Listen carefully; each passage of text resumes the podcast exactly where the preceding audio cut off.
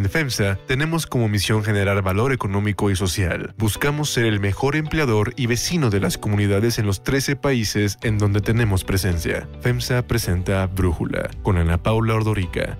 Un podcast de Red Digital APO. Hoy es miércoles 9 de junio del 2021 y este es el tema del día. En su primera visita oficial a México, la vicepresidenta de Estados Unidos, Kamala Harris, se reunió con el presidente Andrés Manuel López Obrador, en donde el tema central fue la migración. Pero antes vamos con el tema de profundidad.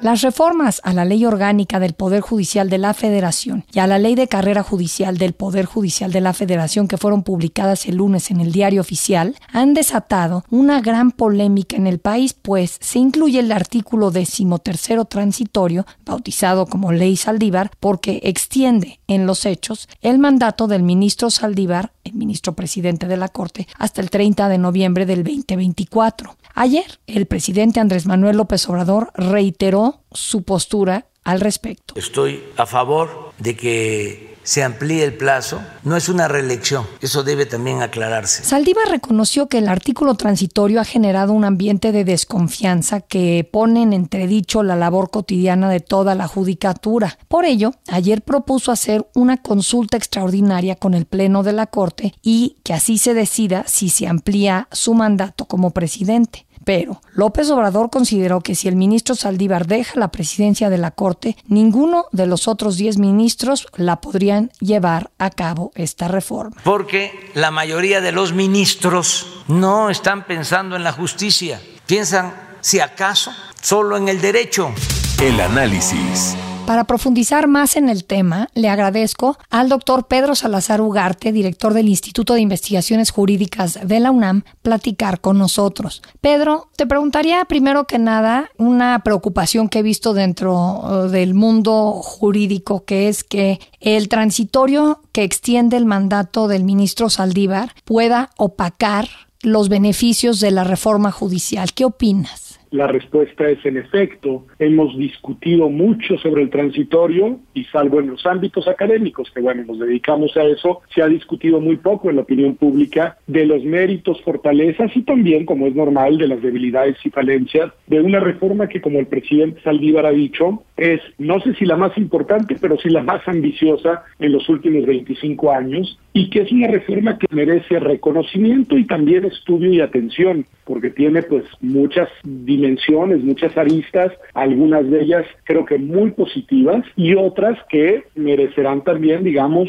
cierta reserva y cierto seguimiento en su implementación. ¿Y cuáles serían desde tu punto de vista esos beneficios? Dices, quizás no es la más importante, pero sí es una reforma que tiene mucho tiempo esperando llevarse a cabo. Yo creo su mayor virtud es cuáles son los ejes que la orientan. Se ha dicho mucho en estas semanas, lo ha dicho mucho el presidente Saldívar, es una reforma pensada para inhibir el nepotismo, para fomentar la meritocracia, para inhibir las posibles, digamos, contubernios de corrupción al interior del Poder Judicial, para generar mejores mecanismos de acceso y también de movilidad al interior de la carrera judicial. Y en todos esos ámbitos, yo creo que es una reforma que merece ser celebrada. Es decir, eh, ya después son los comos, ¿no? Y dentro de los comos, pues podríamos haber preferido algunos mecanismos sobre otros, podríamos siempre haber imaginado otros cambios que no tuvieron lugar y que algunos hubiéramos pensado que era la oportunidad para que se aprobaran, pero me parece, y regreso al punto inicial, que los ejes que orientan y que concatenan la reforma son los correctos. De esto que comentas, lo primero hablas de inhibir nepotismo, aumentar la meritocracia. Parece que esto ha sido una especie de caja negra dentro del Poder Judicial, lo que ocurre en materia de nepotismo y lo complicado que puede ser para alguien que tenga buenas aptitudes ir avanzando eh, si no tiene buenas relaciones públicas dentro del propio Poder Judicial, ir escalando en este, ¿no? No, de relaciones, déjate públicas, familiares. Familiares, sí.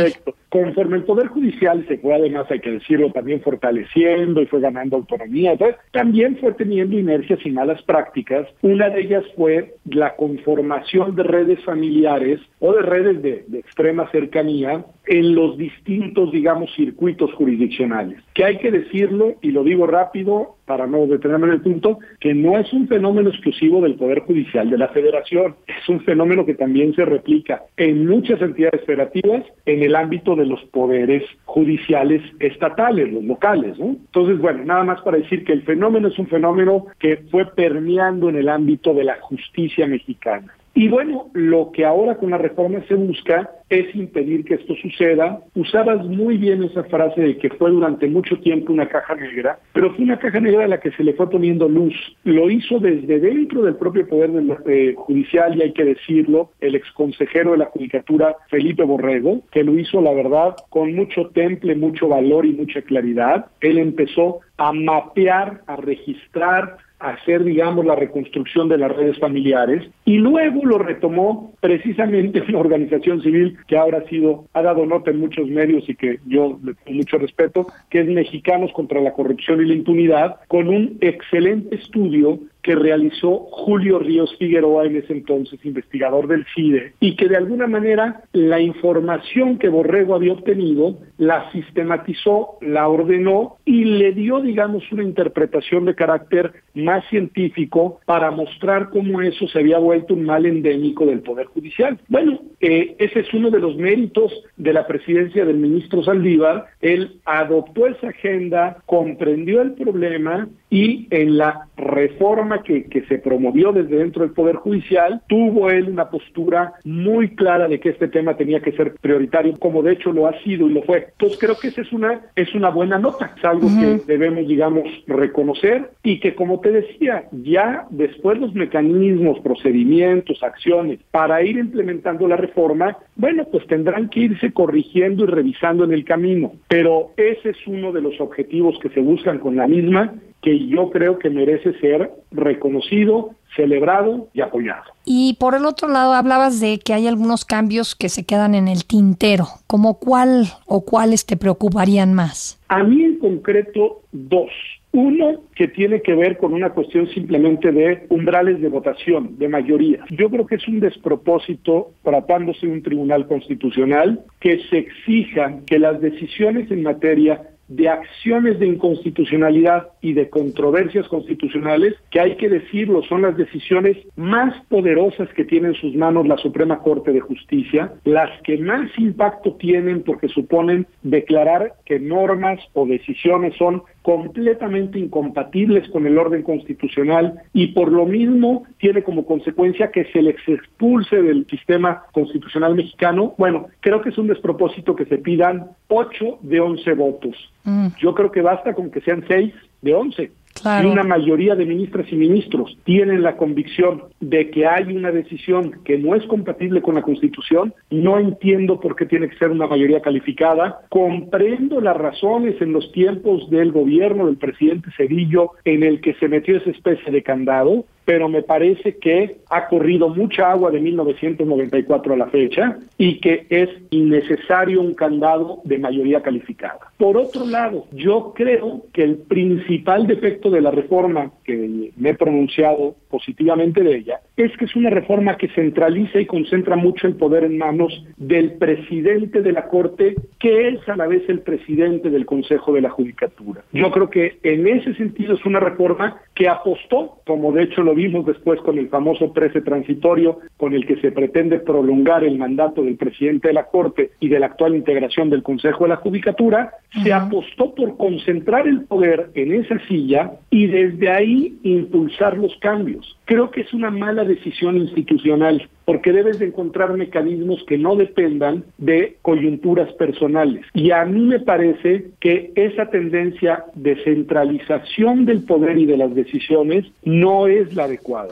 De hecho, en el Instituto de Investigaciones Jurídicas, desde hace mucho tiempo hemos insistido en la pertinencia de escindir la presidencia de la Suprema Corte de la presidencia del Consejo de la Judicatura. Es decir, son sean dos personas distintas. Por personas distintas, mm. porque son órganos que tienen funciones muy importantes, pero de naturaleza muy diferenciada. Y ahí me parece que había una oportunidad que bueno, por muchas razones no se verificó, entre otras por la convicción del propio presidente Saldívar de que lo mejor no era diferenciarlas, dividirlas, sino por el contrario, concentrarlas y potenciarlas. Y bueno, ahí está, no digo que esté ni bien ni mal, yo tengo una opinión, habrá que ver en los hechos cómo funciona, pero bueno, algo nos indica la necesidad tan apremiante que ahora se manifestó de que fuera este presidente el que tuviera, digamos, la posibilidad de en un periodo más amplio de tiempo ejercer las dos funciones. Creo que es un error porque este presidente es un buen presidente de la Corte, pero no sabemos qué va a pasar en 20 años, en 10, en 15, y es mejor apostar por los mejores diseños institucionales que por las mejores credenciales personales. Totalmente. En su comunicado de prensa del día de ayer, el ministro Saldívar dice que con fundamento en el artículo 11 de la Ley Orgánica del Poder Judicial de la Federación va a presentar al Pleno de la Corte una consulta sobre la manera en cómo el Poder Judicial debe proceder en relación a su extensión de mandato. ¿Qué opinas de que se sustente en este artículo 11 y de que pues estemos en la incertidumbre de si se va a quedar hasta el 2024 o no el actual ministro? Mira, tres opiniones positivas y dos, digamos, un poco más reservadas. Las positivas, la primera es que el ministro cumplió su palabra. Él dijo que no hablaría y no, digamos, intervendría de ninguna manera en el desahogo de esa artículo transitorio en tanto no culminara el proceso de aprobación legislativa. Una vez que se publicó en el diario oficial de la Federación, el ministro presidente inmediatamente hizo un movimiento, abrió una puerta y dijo voy a llevar el tema a la Corte. Creo que eso merece reconocimiento y merece un reconocimiento además después de varias semanas de mucha, digamos, presión sobre él como ministro presidente. La segunda positiva es una medida que va a cortar los tiempos, que nos va a permitir conocer la opinión y la posición de los integrantes, las integrantes de la Corte, dentro de muy poco tiempo. Mientras que esperarnos al desahogo de eventuales y deseables, yo sigo creyendo que son deseables, acciones de inconstitucionalidad, que son otro recurso legal que está ahí en el artículo 105 de la Constitución, pero que lleva procesos más largos y tiempos más largos, nos hubiera, digamos, llevado a varios meses hacia adelante para saber qué está pasando. Entonces creo que es muy positivo que el ministro presidente haya optado por una ruta que es una ruta rápida, digamos, que vamos a ver pronto. Y lo tercero, creo que es un tema que ha gravitado de manera muy onerosa en el ambiente de la opinión pública en general, de la opinión pública enterada en particular, del propio Poder Judicial. Ahí están los comunicados, Ana Paula, de la Asociación Nacional de Magistrados, Magistradas, Jueces y Jueces del Poder Judicial, que una y otra vez dicen esto es un despropósito. Y entonces creo que esto es algo que permite, digamos, que tengamos conocimiento del posicionamiento de las y los ministros dentro de un plazo de tiempo corto que creo que va a perfilar qué va a pasar con esta cuestión. Ahora, mis dos reservas. Una, no sabemos exactamente cuáles son los alcances de la opinión que emita la Corte. Algunos precedentes que datan de cuando era ministro del presidente de la Corte, el ministro Góngora Pimentel y el ministro Ortiz Mayagoiti. O sea, ya ha sucedido que se utilice esta facultad, pero no es una facultad que tenga, digamos, reglas muy claras y sus alcances muy bien definidos. Entonces, bueno, en eso hay que tener una cierta reserva, pero la otra nota que dejé colgando positiva es que en principio por esta ruta no es necesaria la mayoría calificada de los ocho votos, que sí lo sería en una acción de inconstitucionalidad, sino que por esta ruta en principio basta con una mayoría simple de seis votos sobre once para que conozcamos hacia qué lado se inclina la Corte, insisto, en un artículo que en verdad fue una ocurrencia nefanda, no sé para quién le pasó por la cabeza, y que a mi juicio, lo he dicho y lo reitero, es claramente, nítidamente inconstitucional. Y además de todo, me parece denigrante para eh, los otros ministros de la Corte, ¿no, Pedro? En el sentido de que parece que el único que puede llevar a cabo pues este esfuerzo de que se implemente la reforma al Poder Judicial es el ministro Arturo Saldívar. ¿Y qué pasa con los otros diez? Y eso es peor viniendo de la voz del presidente de la República, porque en ese sentido es denigrante para los otros 10, otras y otros 10, pero también es ofensivo para el ministro Saldívar, porque de alguna manera lo coloca en una posición en la cual es el apoyo presidencial y no el apoyo de sus pares el que lo sostiene en esa posición. Y eso es una muy mala manera, digamos, de interpretar y de decantar de dónde proviene la legitimidad de un ministro o ministra presidente. Proviene de sus pares, de su legitimidad y autoridad frente a sus compañeras y compañeros de pleno. Que le caiga bien o que le tenga confianza o no el titular del Poder Ejecutivo en una coyuntura en otra, es absolutamente accesorio, Ana Paula, porque incluso cuando no hay buena sintonía entre presidente corte y presidente de la República, es bueno para la República, siempre y cuando no haya encono ni confrontación, pero es bueno para la República porque son poderes que están llamados a ser contrapesos uno frente al otro. Entonces sí, creo que hay un problema, pero además hay un problema también con consecuencias prácticas. Si esta ampliación se verifica, quedarían sin posibilidades de aspirar, como legítimamente deben de poder hacerlo, a presidir la Corte al menos tres ministros eh, de la Corte.